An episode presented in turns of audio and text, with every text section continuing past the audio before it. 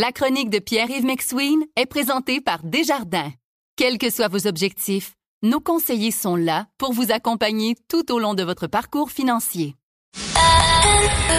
C'est 23. Voici la chronique économique de Pierre-Yves McSween.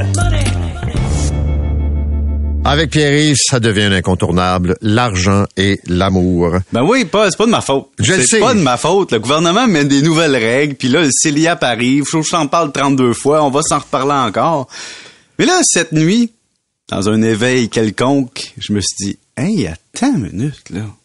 L'amour, c'est plus pareil, là. En 2023, ça vient de changer. Qu'est-ce qui a changé? Ben, c'est parce qu'au Canada, oui, pour ouvrir un CELIAP, un CELI, qui, c'est-à-dire une déduction euh, en cotisant pour votre mise de fonds de maison et un retrait sans impôt, pour cotiser un CELIAP, faut avoir 18 ans.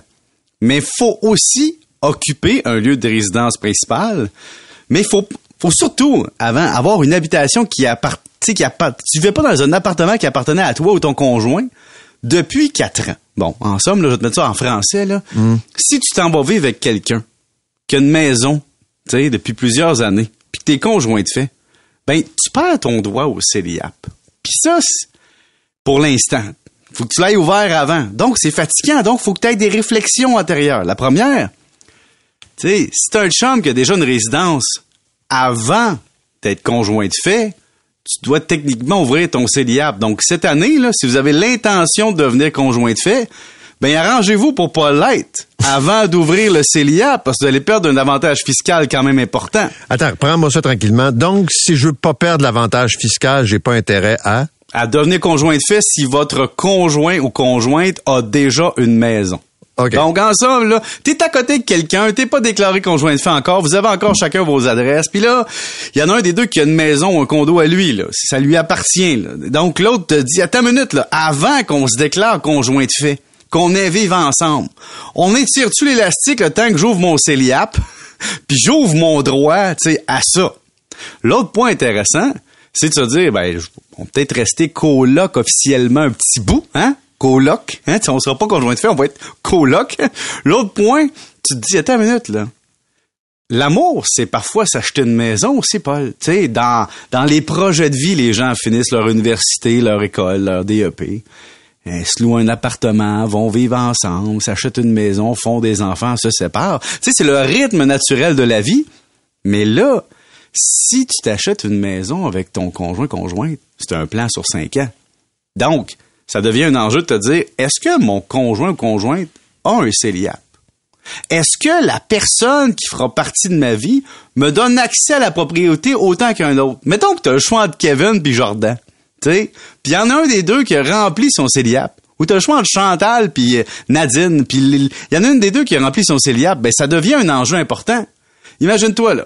Tu sors quelqu'un qui a contribué à son CELIAP, ça devient un, ça devient un avantage amoureux, là. Sur ton CV d'amoureux, c'est bon, maudit. Donc, les jeunes aujourd'hui qui sortent de l'école, leur première, leur premier réflexe devrait être, hey, je vais créer un avantage fiscal de 40 000, plus rendement à l'abri de l'impôt sur 5 ans. Question de vraiment être, disons, attirant sur le marché de l'offre et de la demande amoureuse. Je sais que tu me trouves peut-être un petit peu financier pour l'amour, là. Non, non, non, mais... euh, écoute, pourquoi perdre de l'argent? L'amour va résister à Ben, tout ça. mais ce qui est encore plus fou, mettons que tu as deux personnes qui, pendant cinq ans, contribuent au CELIAP 8 000 Mhm. OK? Ça fait 80 000 à deux. Mais il y a aussi le rendement qui est à l'abri de l'impôt. Alors là, il y a tout le côté gambler aussi de ton conjoint ou de ta conjointe qui embarque. Si tu mets 40 000 dans un CPG à 5% chacun, tu fais un certain rendement. Mais si les deux, on se regarde, puis il y en a un des deux qui dit on est un couple solide, toi, tu vas jouer ton CELIAP un peu plus fort.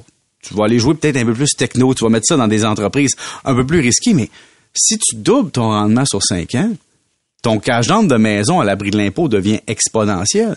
Donc, non seulement le gouvernement te donne une déduction, te donne un retrait à l'abri de l'impôt, mais te donne le droit de relativement spéculer implicitement sur l'avenir de ton cash d'âme de maison et donc faire fructifier ton patrimoine à l'abri de l'impôt. Tout ça, c'est dans une relation amoureuse. Imagines-tu comment ça change la game? Et puis là, il y a un autre enjeu qui est encore plus important. Personne n'y pense, mais évidemment, c'est mon premier réflexe. Disons que tu as un CELIAP en 2023, Paul. Puis que là, euh, pendant cinq ans, tu cotises ton 8000 hein, parce que tu es vraiment comme un petit écureuil. Tu ramasses. Là, tu as ton 40 000 plus rendement. Tu rencontres quelqu'un. Là, tu, vas vivre en appartement avec un an ou deux pour voir si ça marche. Finalement, ça marche pas, tu te sépares. Puis là, euh, deux ans plus tard, tu rencontres quelqu'un d'autre. À deux, trois ans, ah, ça marche pas, hein, tu te sépares. Mais pendant ce temps-là, comme chantait le groupe Europe dans les années 80, Paul, qu'est-ce qui se passe? Il y a un final countdown. T'as 15 ans à partir de la date de l'ouverture du CELIAP pour exercer ton droit. Vous écoutez La Chronique économique avec Pierre-Yves McSween. Donc, si t'exerces pas ton droit pendant ce temps-là à cause de circonstances amoureuses, t'es en train de le perdre. Donc, ça va pousser des célibataires À acheter une maison. ben, acheter un condo, une maison, un chalet pour avoir ça. Puis ça va aussi peut-être générer certaines séparations. Disons que t'es rendu au- à la 13e année de ton céliap. Tu sors avec Jean-Guy. Puis là, Jean-Guy, tu te dis, hey, on est en appart ensemble, moi je veux acheter, il veut pas, puis ah, puis que le trotte, mon avantage fiscal vaut plus cher que lui, je le laisse, je m'achète un condo. Ça peut aller jusque-là, on va, on va aller plus loin encore. Si, mettons, t'es deux, puis que là, le CELIAP arrive dans le calcul, tu te dis, OK, moi, je veux optimiser cet avantage fiscal-là. Mon conjoint veut pas. Ben, pour moi, c'est un loose cannon fiscal. Je dois le laisser, je le garde. Non, mais c'est rendu quelque chose de tellement pesant dans la planification fiscale qu'il faut y penser. Puis je vais aller une coche de plus. C'est rendu qu'il faut que tu penses sur cinq ans. Donc là, tu te dis, attends une minute, là. Là, t'es, t'es en amour avec quelqu'un. Tu dis, on s'achète une maison. Là, entre les deux, il y a un fiscaliste. Le fiscaliste regarde l'autre puis il dit, Hey, faudrait qu'on attende cinq ans pour optimiser notre avantage fiscal, puis avec les taux d'intérêt actuels, euh, on fait-tu le pari que dans cinq ans, les maisons seront pas trop chères, puis on va avoir épargné chacun 20 000 d'impôts?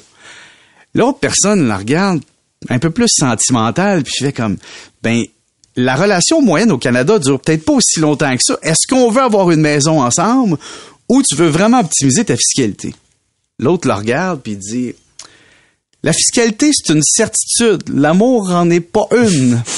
Alors, qu'est-ce qu'on fait? Puis, hey, ça va être, tu sais, le but, c'est d'aider le monde à acheter une maison. Mais il y a du monde qui vont retarder l'achat de la maison parce qu'ils vont se dire, hey, je vais pas laisser aller 40 000 à l'abri de l'impôt comme ça chacun. Là, tu vas être sûr, non pas de l'amour, mais de l'intention de ton conjoint ou conjointe de devenir un jour propriétaire. Ça, puis B, d'optimiser ta fiscalité. Parce sûr. que si jamais tu n'achètes pas de maison au bout de 15 ans, c'est transféré au REER. Puis le REER, ben, c'est imposable à la sortie.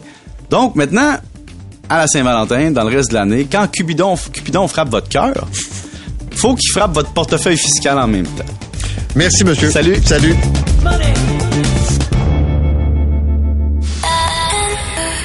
C'est 23.